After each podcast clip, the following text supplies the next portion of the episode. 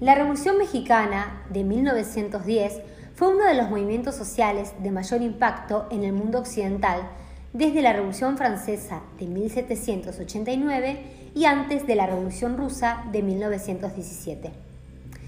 Esta revolución, que se había iniciado como una crisis política por la sucesión presidencial y un cuestionamiento al régimen conservador, se transformó en una guerra civil y en una revolución agraria protagonizada principalmente por los campesinos.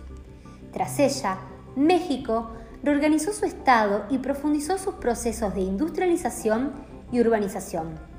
Como experiencia política, la Revolución Mexicana expresó algunos de los rasgos básicos de la época. El creciente protagonismo popular en la política, la ampliación y el fortalecimiento del Estado y el nacionalismo como sentimiento generalizado.